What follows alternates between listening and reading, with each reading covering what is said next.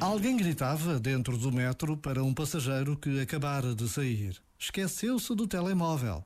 Ele não ouviu.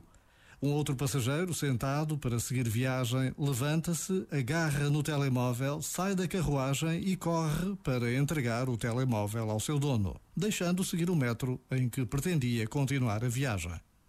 A bondade é mais do que uma intenção ou um gesto de cortesia. Às vezes, implica perder o metro.